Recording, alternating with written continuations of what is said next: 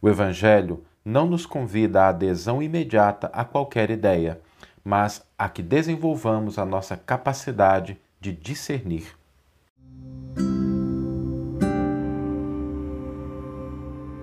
Você está ouvindo o podcast O Evangelho por Emmanuel, um podcast dedicado à interpretação e ao estudo da Boa Nova de Jesus através da contribuição do benfeitor Emmanuel. Hoje nós vamos refletir sobre a necessidade de discernimento.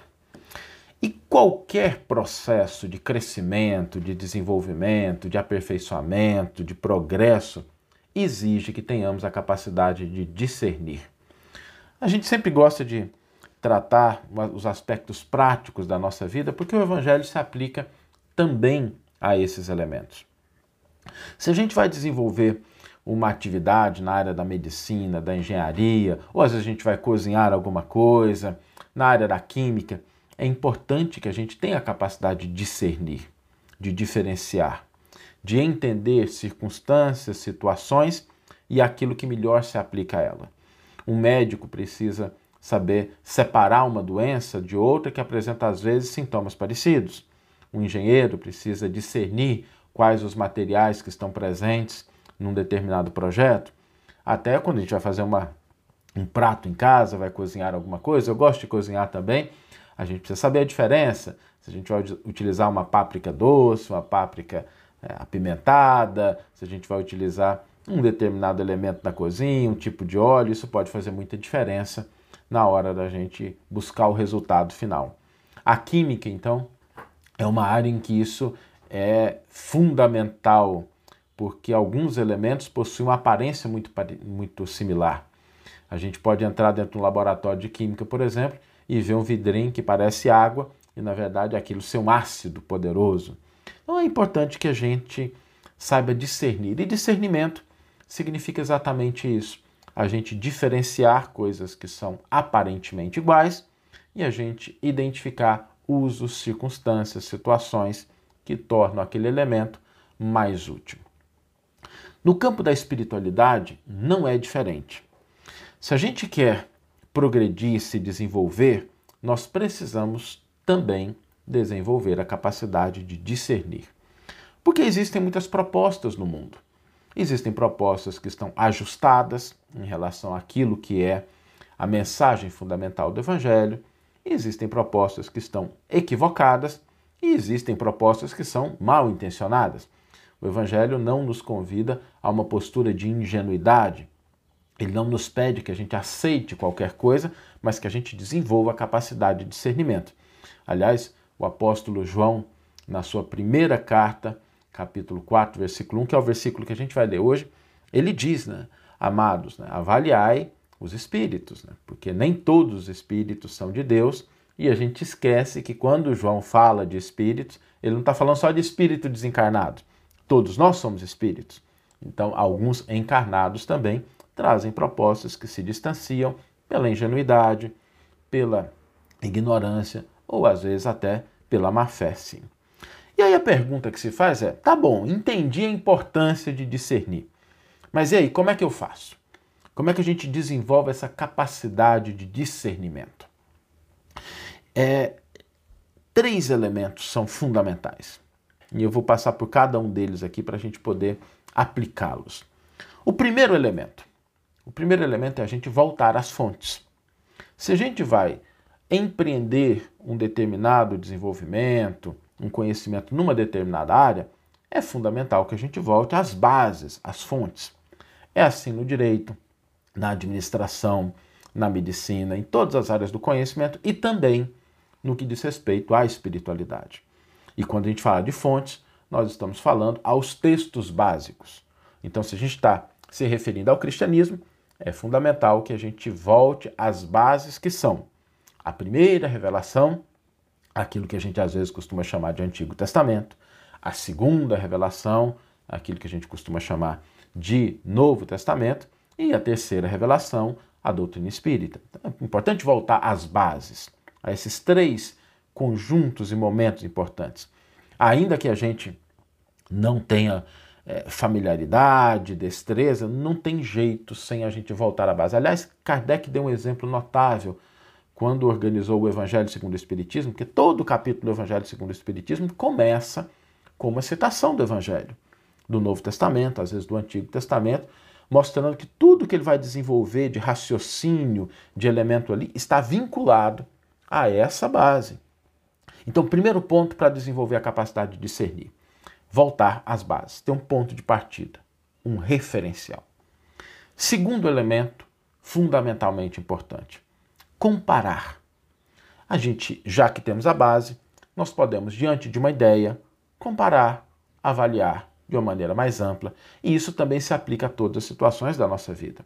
Às vezes a gente está com uma determinada ideia que se nos surge, alguém nos apresenta uma proposta, comparemos com espírito livre, cabeça aberta, comparemos, avaliemos. Então, fonte e comparação são os dois elementos iniciais. E o terceiro é coerência. Coerência entre atos, fatos, para que a gente passe a considerar ideias que estão conectadas com essas bases. Por que, que isso é importante? Porque às vezes a gente até vê alguma coerência com ideias, mas a gente não vê coerência com atitude. Quando a gente pega, por exemplo, os grandes missionários na área do cristianismo, nós vamos perceber que existe uma coerência, uma integridade entre o que falam e o que fazem, entre a maneira que falam e a maneira com a qual se portam. Isso é importante, porque quando a gente percebe alguma incoerência, não que a gente deva criticar, não que a gente deva tacar pedra, nada disso. Mas a gente está diante de alguém que está caminhando, de alguém que está tentando, mas que ainda não chegou lá. Então é importante que a gente avalie essa coerência. Se nós conseguirmos passar por esses três elementos, volta às fontes, comparar e buscar os elementos de coerência, a gente começa a desenvolver a nossa autonomia de pensamento. E essa autonomia ela é fundamental. Lembremos-nos que durante a história do cristianismo mesmo, nós tivemos momentos muito negros, em que as pessoas privadas da fonte, durante muitos séculos, o acesso aos próprios textos do Novo Testamento, da Bíblia de uma forma geral, eram inacessíveis. Martim Lutero teve um trabalho extraordinário com relação a isso, Ian Hus também, e vários outros missionários, de tornar isso acessível. As pessoas precisam ter acesso, porque aí elas podem avaliar, elas podem comparar, elas podem verificar se há coerência. Allan Kardec também disse isso. Quando a gente está diante de uma ideia nova, vejamos se isso atende ao princípio da universalidade. Nenhum problema com uma ideia nova, nenhuma, nenhuma crítica a isso. Aliás, Kardec dizia que o dia que a ciência provar que a doutrina espírita está errada, deve-se seguir a ciência naquele ponto específico. Então, é, é importante a gente estar tá sempre aberto a ideias novas. Contudo, não é porque uma ideia é nova que ela é verdadeira. Não é porque uma ideia surge hoje que ela é uma ideia correta. Então, às vezes, a gente precisa guardar algumas ideias na prateleira do tempo aguardando que o critério da universalidade, da coerência surja. Até na, na época, não, de respeito ao cristianismo, né, existem algumas ideias que a gente às vezes acha que são novas e são ideias requentadas. São ideias que surgem de tempos em tempos e é curioso, porque surgem mesmo. Quando a gente estuda o, o desenvolvimento do cristianismo, volte e meia, a cada 40, 50 anos, voltam aquelas ideias de que Jesus era um revolucionário, ou de que Jesus não teria morrido na cruz, ou então de que Jesus teria deixado uma descendência. É muito curioso isso, porque se a gente olha a história, assim, isso é recorrente. Aí às vezes a gente acha que está diante de uma ideia nova, e na verdade a gente já está diante de uma ideia antiga, que já foi contestada pelos fatos, pela ciência, pela historiografia. Então é importante que a gente desenvolva essa capacidade de discernimento. Por quê? Porque quando a gente não desenvolve essa capacidade de discernimento, acontecem dois problemas sérios. O primeiro problema é que a gente pode seguir uma pessoa e essa pessoa está errada. E aí é como Jesus disse: um cego guiando o outro cego, cairão ambos no abismo. Então, seguir uma pessoa sem a gente avaliar se aquele caminho está correto pode ser um problema nesse sentido. Mas existe um outro problema também. Quando nós não desenvolvemos a capacidade de discernir, às vezes, quando a coisa dá errada, a gente bota a culpa no outro. Ah, não, mas é porque o outro falou, mas é porque o outro tinha dito. E aí a gente não assume a responsabilidade pelas nossas escolhas. Se a gente vai buscando discernimento e a gente erra, e é possível isso, às vezes a gente tá, achou que a coisa estava correlacionada, achou, errou, descobriu que está equivocado.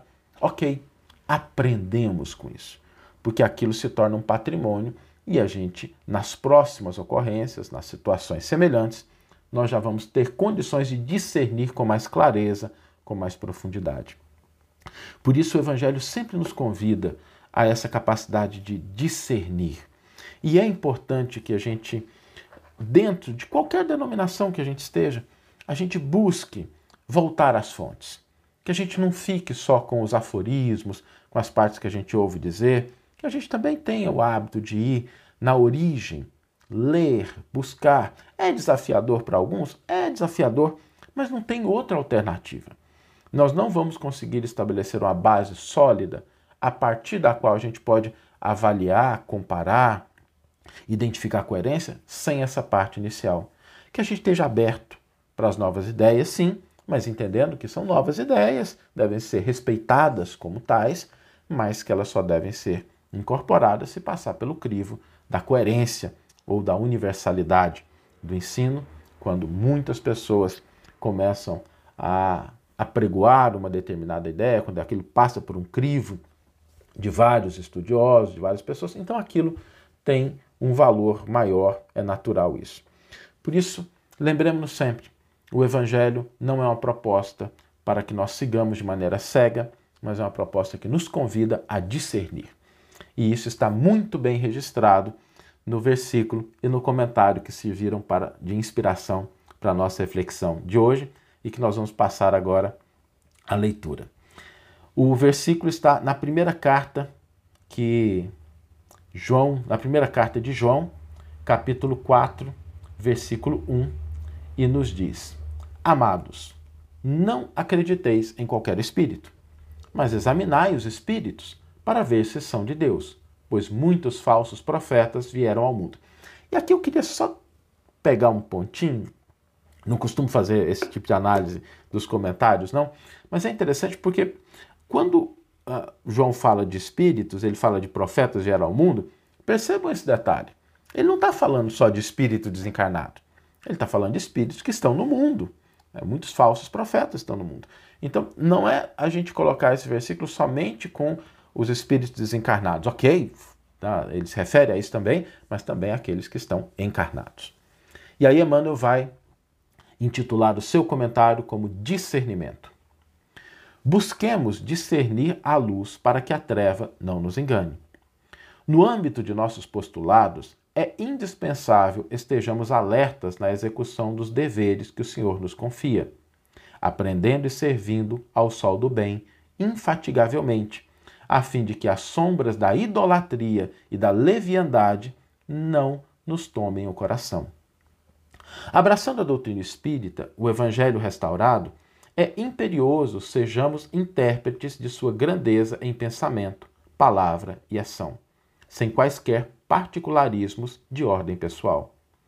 Nossa doutrina redentora pode ser assim considerada a afeição do celeiro de valores espirituais de que se aproveitam os trabalhadores da Boa Nova para estenderem o consolo e a instrução, o socorro e a bênção.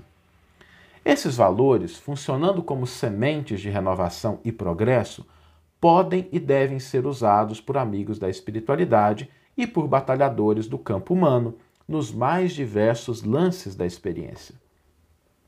Comunicar-se-á desse modo o tarefeiro desencarnado com qualquer companheiro da terra, qual o lavrador que, de certo, muitas vezes despenderá mais atenção para com o pântano ou para com a gleba insulada de espinhos na extensão da cultura que lhe compete realizar, à maneira do próprio Cristo, que afirmou não ter vindo ao caminho da humanidade para curar os sãos. Assim é que mensagens do além ou pregações do mundo quando incompreendidas ou espoliadas em sua significação natural e justa, não atingem o corpo de princípios doutrinários que representam a fonte de nossa regeneração e acrisolamento para a vida superior. Todos nós, nas esferas de luta em que nos entrosamos, somos criaturas necessitadas de aprimoramento e resgate, laborando sob os impositivos da própria sublimação diante da lei. Eis porque a nós todos é imprescindível o estudo meditado e a prática sincera da doutrina que esposamos, sob a égide do Mestre Divino, cabendo-nos a obrigação de escutar com o necessário discernimento a palavra dos que falam em nome do Evangelho, provando no íntimo de nós mesmos se procedem da inspiração do Senhor, porquanto os espíritos a que se refere o apontamento apostólico tanto podem ser desencarnados como encarnados, com residência temporária no plano físico ou no espaço, na terra ou no céu. Que você tenha uma excelente manhã, uma excelente tarde ou uma excelente noite e que possamos nos encontrar no próximo episódio. Um grande abraço e até lá.